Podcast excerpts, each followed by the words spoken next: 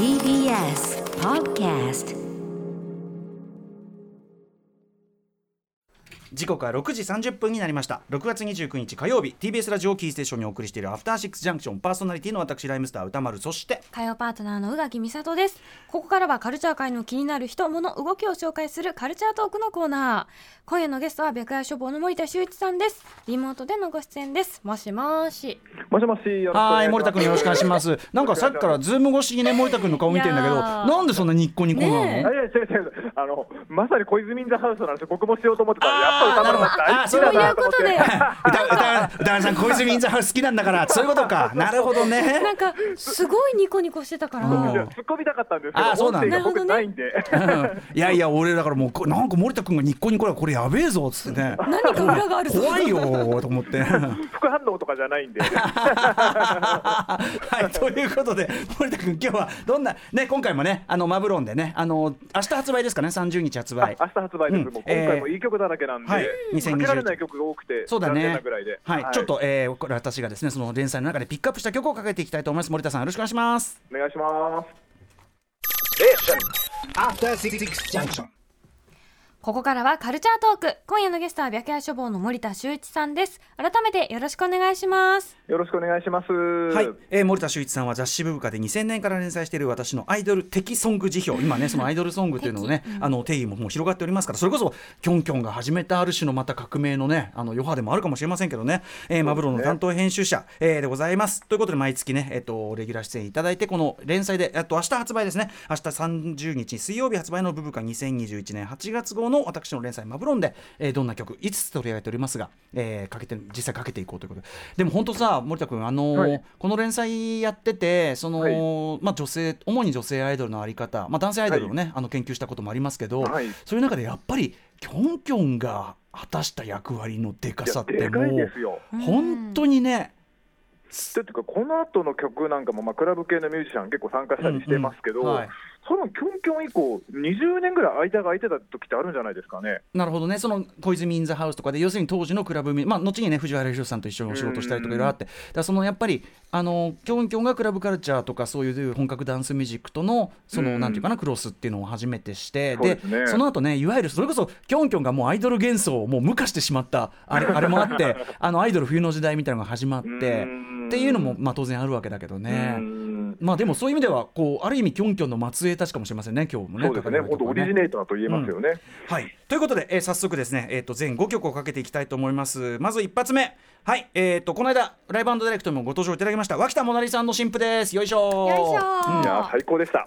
脇田もなりさんは、えーとまあ、改めて説明しておくともともとはエスペシアというねこれまた素晴らしいグループでしたけどそこに、えーいらっしゃってソロシンガーに転じられて、えーとまあ、2017年に転じられてからですよね。でそこからまあ常にもうコンスタントにいい作品出されたけど実はちょっとこの2年間あんまりリリースがあの新曲というのはオリジオリジナル曲としてはなかった感じですよね。そう。なんですよね。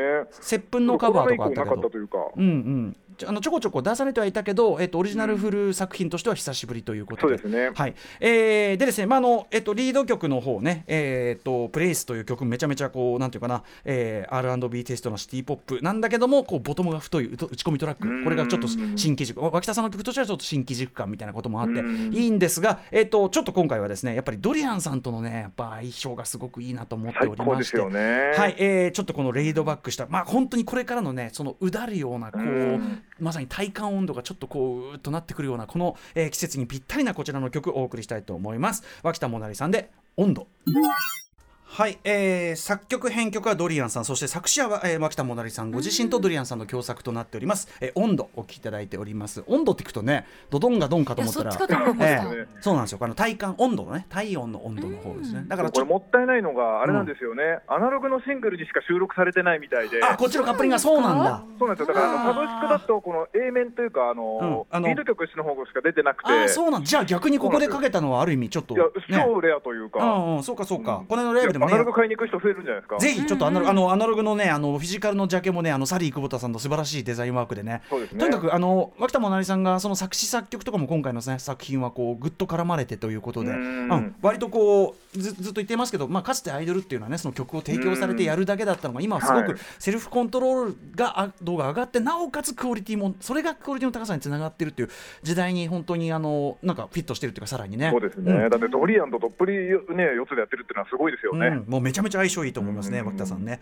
はい、ということで、脇田もなりさんの新婦から温度お聞きいただきました。はい、えー、続きまして、みなみんな大好き、ネギっ子。ね。えーはい。あのー今ちょっと奈緒さんがねあれでこう体調のあれもあってライブ活動はちょっとお休み中うんみたいな、でまあでもあの休んでいただいてやっぱさあのーネギっ子の強みはあのーまずさほら今や全員結婚っていうさしてるっていう素晴らしいグループでもあって、うん。素晴らしいっていうかその新しいやり方のグループでもあって。そうね。うん。そう。でなおかつそのねあのーそういうことがあってもなんていうかなだったらあのメンバーのソロに展開ってことも全然できるというさうん。本当今無敵そうですよね。うん。しかもソロのレベルがめちゃめちゃ高いじゃないですか。そうなんですよ。もうね。はい。ということでまず一発目はねぎっこからメグさんのですねこれ本当に久々のシングルですよねこれね。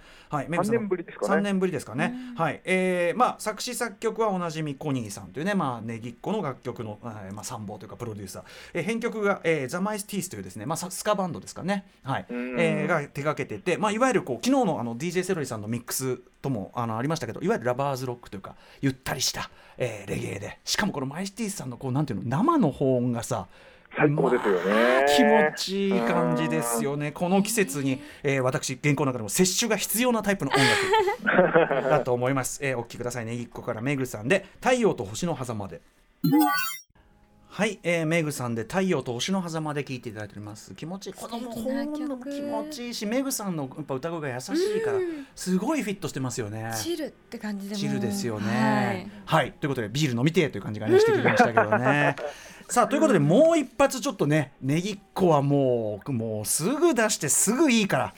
うん、はい。あのネギっ子のねソロ活動の中でも一番活発に活動されてます。楓さんも。楓さんはもう楓さんのソロ活動そのものが一個ちょっと太い幹っていうかもはやね。そうですね、うん。しかもリリースペース早いですよね。早いですよね。えーでですね今回、えっと、ユースオリジナルサウンドトラックというね、えーまあ、ミニアルバムかな。あのを6月にリリースされてこれがまた非常に変わったコンセプトでねあの架空の映画のサウンドトラックみたいなコンセプトってたまにあるけど、はいそのさらに細かいんですよ言ってることがね80年代のだから多分角川映画とかで、まあ、大林信彦さんとか相馬慎さんとか、まあ、森田さんとかさとにかくあのその時のすごくアイドル映画なんだけど、結構わけわかんない感じみたいな。シュールなシュールな感じの。結構アバンギャルドなことやってるやつみたいな。割とそういうこうピンポイントなそれのサウンドトラックみたいな狙いがあるみたいで、はい、でえっとだからね半分はね10曲入ってるんだけど歌物4曲しか入ってないそうなんですね。それ本当に変わった作りなんだけどこのコンセプトどうですか森田君？僕いやはてかこれ明らかに歌丸さんを殺しに来てる。あの狙いに来てそう。るあのだからすげえこうなんていうのニッチなとこついてんだけど俺的には飛行疲れてる感じなんですよもう。ひでぶって感じで。ドンピシャええそうなんですよ。ということで今後ろで流れてる「化石採集」というね曲があってこれを実はアルバムあの、えっと、連載の方では選んでるんだけど、ちょっとあの、ね。ゆったりした曲続いちゃったんでちょっとアップナンバーがいいかなと思ううん。あちなみに、えっと、今回ですね楽曲のプロデュースされてるのは佐藤祐介さん、えーカメラ万年筆というねグループもやられてます。佐藤祐介さんあのあれの甲斐さんのね「優勢より愛を込めて私のマブロンのそうですね。2018?2019 の1位でしたけどね。うん。まあ才能そう僕はやっぱ佐藤さんの好きだな楽曲がね。もうとにかくあの化石採集ってこの今後ろに流れたやつもねあの素晴らもう細かく聞けば聞くほどあの当時の YMO メンバーが参加したテクノポップ歌謡アルバム。多分幸宏さんですねこれは多分ね。そんな感じのね、えーあれでこれすごい最高なんですけどちょっとねあのラジオなんていうの？ラジオ映えするというかとにかくイントロのね、つかみ力がやばい。そのイントロに合わせてその映画のタイトルが出ると思って80年代の。それを思い浮かべるといいかもしれない。プニング的ってことですか？そういう多分主題歌って感じ、はい、えーお聴きください。楓さんで夏の十字路はい、えー、楓さんで夏の十字路聞いていただいております。このイントロのつかみ力たるやなんですかね、なんかもう、僕なんか斉藤由貴さんのなんかポニーテール姿とか浮かんじゃう感じがありましたね。やっぱそういうあるね。やだから雪の談笑とかそういうとこもあるのかな。そうですね。相馬慎さんのね。はい。うんさあということで、えー、海田さんこれあのアルバム全体コンセプトアルバムなんでぜひこれ通しで聴いていただくとねエンドロールまで計算されて作られてますからね。はいということで続いてはこれ僕このグループ森田君に教わるまでは知らなかったです。いやてか僕も知らなかったんで恥ずかしいんですけど。エレファンクガーデンというグループで、えー、とこれあの、えっと、青春アミーゴとか抱いてセニョリータとかを作詞を手掛けた作詞家のゾ,、えーザえー、とゾップさんがプロデュースされててということなんですよね。であのグループ含まれてて。でなんかコンセプトがもうディスコとかファンクとか、まあそういう。あこの番組向け。なんだかなんだか。おピポピポピポ。ピポピポあこれあれじゃない？あれあれあれじゃない？あの白夜書房ハッキングされてんじゃない？大丈夫？今。しかもピポピポ言ってハッキングってどの時代なんだって。